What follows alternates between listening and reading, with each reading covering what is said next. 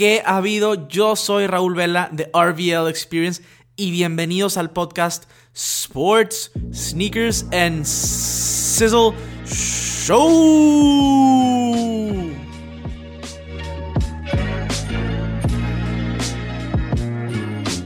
Hola amigos y bienvenidos a un nuevo episodio del mejor podcast de sneakers y deportes, Sports, Sneakers and Sizzle. En el episodio del día de hoy vamos a estar hablando de lo que transcurrió, lo que sucedió con el trade deadline de la NBA, qué cambios hubo con el mercado de buyouts, básicamente que es la agencia libre a la mitad de la temporada, qué sucedió con todo esto, cómo están, cómo están los standings ahorita, cómo están las tablas eh, y qué, qué puede suceder para la segunda mitad de la temporada. Y como siempre tengo que decir esto porque si eres nuevo, si estás escuchando este podcast, no te lo he dicho a ti. Entonces te sugiero que te suscribas al podcast, ya sea si me estás escuchando en Apple, en Spotify, en Google o en cualquier plataforma que escuches podcasts. Eh, suscríbete, compártelo con tus amistades, síguenme en mis redes sociales arroba RVLXP Experience. Raúl Vela también pueden buscar directamente en los buscadores y les va a aparecer RVL Experience, Raúl Vela. De igual manera te sugiero que te suscribas a mi canal de YouTube Sneakers Cisleros con doble Z.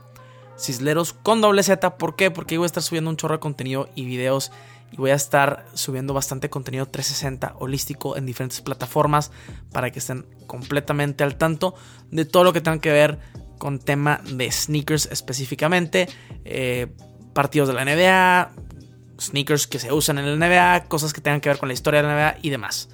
Entonces, síganme por allá, arroba y Sneakers Isleros. Pues vamos a estar hablando ahora sí del tema de, de los standings, de las tablas, de cómo va. Eh, y de parte de, la conferencia del Este está ridículo cómo está jugando los Bucks. Eh, ya clincharon básicamente playoffs. Es el equipo que, que pues ya está en playoffs más temprano en la historia. Le ganaron al récord de Golden State que lo hizo el 20, o sea, en la temporada de 73 juegos que para el 25 de febrero ya estaba este, clinchado en playoffs. Y los Bucks lo hicieron el 23 de febrero de este año. Estuvo bastante ridículo que, hayan logrado hacer esto. Eh, lo cual me preocupa que es un equipo históricamente bueno y, que van a arrasar en, la, en los playoffs en lugar de que sea tan un poco más interesante. Pero bueno, vamos a ver qué tal porque todo puede suceder, pero es interesante ver este tipo de estadística que, Milwaukee está jugando a un nivel excepcionalmente eh, bueno, histórico, algo que, jamás pude haber esperado. Sabía que iban a ser buenos, pero no a este nivel. Están a punto, o sea, están a un juego de llegar a 50. Esto está ridículo. En segundo lugar, Toronto. Toronto que realmente, realmente me ha sorprendido sin Kawhi este, y sin Danny Green. Están básicamente eh, o sea, seis juegos solamente en Milwaukee han estado jugando bastante bien y nadie se esperaba esto. Eh, Boston, Boston le sigue y han estado jugando también excepcional los últimos 15 juegos. Eh, perdieron contra los Lakers recientemente en uno de los juegos del año. Eh, claro, sin Kemba Walker no jugó. Pero estaría interesante ver una final Lakers Celtics para, para renovar esta gran rivalidad. Estaría, muy interesante. Están jugando a un gran nivel. En el cuarto lugar, el Heat de Miami. Luego Filadelfia, Indiana, Brooklyn y Orlando. Eh, realmente es que yo veo con potencial de, hacer ruido en la postemporada a los primeros cuatro equipos. Eh, Toronto, Boston, Miami y Milwaukee. Obviamente Milwaukee siendo el favorito, pero un equipo como Miami tiene, tiene las armas para poder causar ruido en postemporada y va a estar sumamente interesante. Eh, un poquito más, eh, bueno, después les voy a platicar de, de, los, de las adquisiciones que hicieron algunos de estos equipos para, para pues, la segunda parte de la temporada y los playoffs, ¿no? En el oeste, los Lakers siguen en primer lugar con 43 juegos ganados y 12 perdidos. En segundo lugar está Denver con 39 juegos ganados y 18 perdidos. En tercer lugar están los Clippers con 38 juegos. Y en cuarto lugar está Houston con 37 juegos. Eh, la verdad es que se ha mantenido eh, el oeste. Lakers en primer lugar tienen un increíble equipo, pero más que nada tienen un increíble dúo. Anthony Davis, LeBron James. Sinceramente, sinceramente eso es lo que los está poniendo en esta posición. Y todavía se ve que les falta un poco. Se ve que les falta un poco.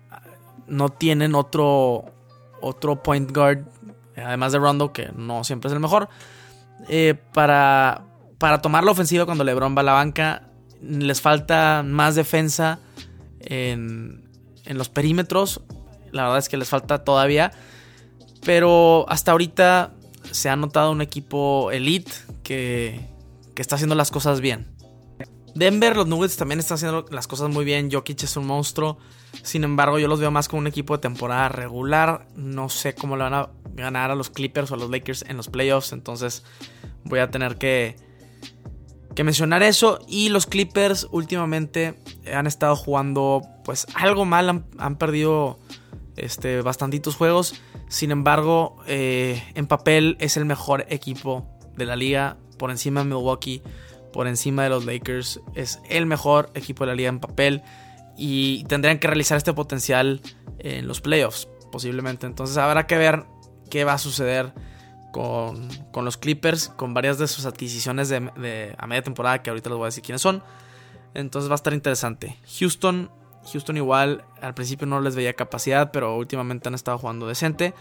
Y han estado jugando mucho small ball. Entonces, esto podría ser un problema para algunos equipos en los playoffs. Y estaría interesante ver qué va a suceder, ¿no? En quinto lugar está Utah. Sexto lugar OKC. Séptimo lugar Dallas. Y en el octavo lugar, sorprendentemente, aquí sigue Memphis. Por encima de Portland. Y por encima de los Pelicans de Nueva Orleans. Este. La verdad es que la conferencia lo veo entre Lakers y Clippers. Es simple y sencillo. Está fuerte la conferencia. O sea, el quinto equipo, el Jazz, es increíble equipo también. Pero simplemente lo veo entre Lakers y Clippers. Y así lo, sigo viendo conforme va pasando la temporada. Este. La verdad es que estos son los standings, pero quiero hablar un poquito de, los, de las adquisiciones de, pues, media temporada que pudieran afectar eh, pues, al equipo a, lo largo de, lo que resta de la temporada. Y el primer bloque importante es este Andre Iguodala. Todo el mundo pensaba que iba a acabar literal o en Clippers o en Lakers como ha sido pelea eh, pues últimamente. Y, no, terminó en Miami, en el Heat. Todos sabemos que Pat Riley y, y, ese ownership y esa cultura buscan obtener buenos jugadores o estrellas cuando se puede. Y, bueno, este, obtienen a Andre Iguodala, es un gran jugador defensivo todavía a pesar de su edad, 36 años. Este, cabe recalcar que se ve muy bien con ese jersey de Vice Wave, que es uno de los mejores jerseys que, que tiene la NBA. Este, ese azul con, con rosa y negro es, es increíble. Este, entonces, y, sorprendentemente Miami está, o sea, va a tener cap space creo eh, para la próxima temporada que va a haber agentes libres buenos. Entonces, esta franquicia siempre hace las cosas bien. Me gusta mucho lo que hace esta franquicia. Y, puede apoyar mucho pues, a lo que están haciendo ahí en, Miami. Este, el buen Andre Iguodala. Eh, otra pieza sumamente importante que fue una, un trade, una adquisición muy cañona es la de Marcus Morris a los Clippers. Uf, los Clippers se hacen mejor todavía en papel. Eh, a Morris lo querían los Lakers y lo querían los Clippers. Termina yendo a los Clippers. Eh, la verdad es que fue una, gran adquisición. Estaba teniendo de sus mejores temporadas con los Knicks y obviamente los Knicks pues no están haciendo nada. Entonces eh, llega a los Clippers y pues revitalizan esa, ese equipo en papel para poder levantar su primer título. Y no solo llega Morris, también llega Reggie Jackson, este, que fue un buyout de Detroit la verdad es cuando leí eso dije, o sea, no manches, los Clippers están llevando absolutamente a todos. O sea, los Clippers están agarrando todos porque neta van con todo este año y, están metiendo todo para poder quedar campeón. Este. Entonces es, muy interesante. Muy interesante estos trades y estos, estas adquisiciones de los Clippers porque de verdad se están metiendo mucho para poder ganar el campeonato. Eh, Paul George ha estado lesionado bastante tiempo, sinceramente, no ha jugado muchos juegos. Pero si están, eh, o sea, si no están lesionados, la verdad es que en papel no hay nadie que, tenga el mejor equipo que ellos. Y, esto es, sumamente interesante ver lo que están haciendo, que no están diciendo nos quedan 2-3 años de Kawhi, de Paul George, se va a lograr. Quieren ir por todo, quieren ir meter todo al asador este año en particular. Eh, que es, es, interesante porque los Lakers también quieren meter todo al asador este año en particular. Entonces es una de las peleas más fascinantes que hemos visto en los años recientes en la, en la NBA, no solamente eh, en juego, sino en temas de adquisiciones de jugadores. Aparentemente todos los jugadores que los Lakers han querido lo han agarrado los Clippers y, y pues esto agrega ahí también a, a, la rivalidad que se tiene entre, entre los dos, ¿no? O sea, inclusive Reggie Jackson, muchos creían que podía ser mucha ayuda para los Lakers y, y pues se va a los Clippers. Y no falta, me falta mencionar algo interesante también. Que este Marcus Morris es gemelo. Tiene un gemelo que se llama Markeith Morris. Y resulta que Markeith Morris va a los Lakers. Eh, todavía no juega su primer juego oficial con los Lakers, pero ya está en el equipo.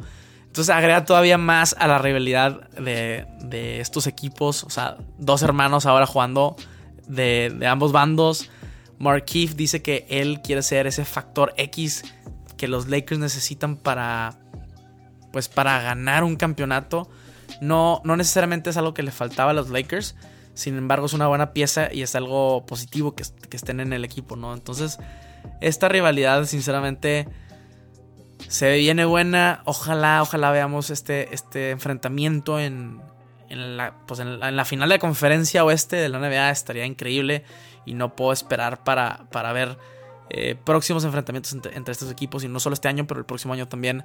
Simplemente ver esta rivalidad que jamás, jamás había sido tan latente y tan, tan, pues, que tenga tanta paridad, ¿no? Como que uno u otro pueden ganar a pesar de que en papel los Clippers son muy superiores, o bueno, no muy, pero superiores a, los, a los Lakers, ¿no?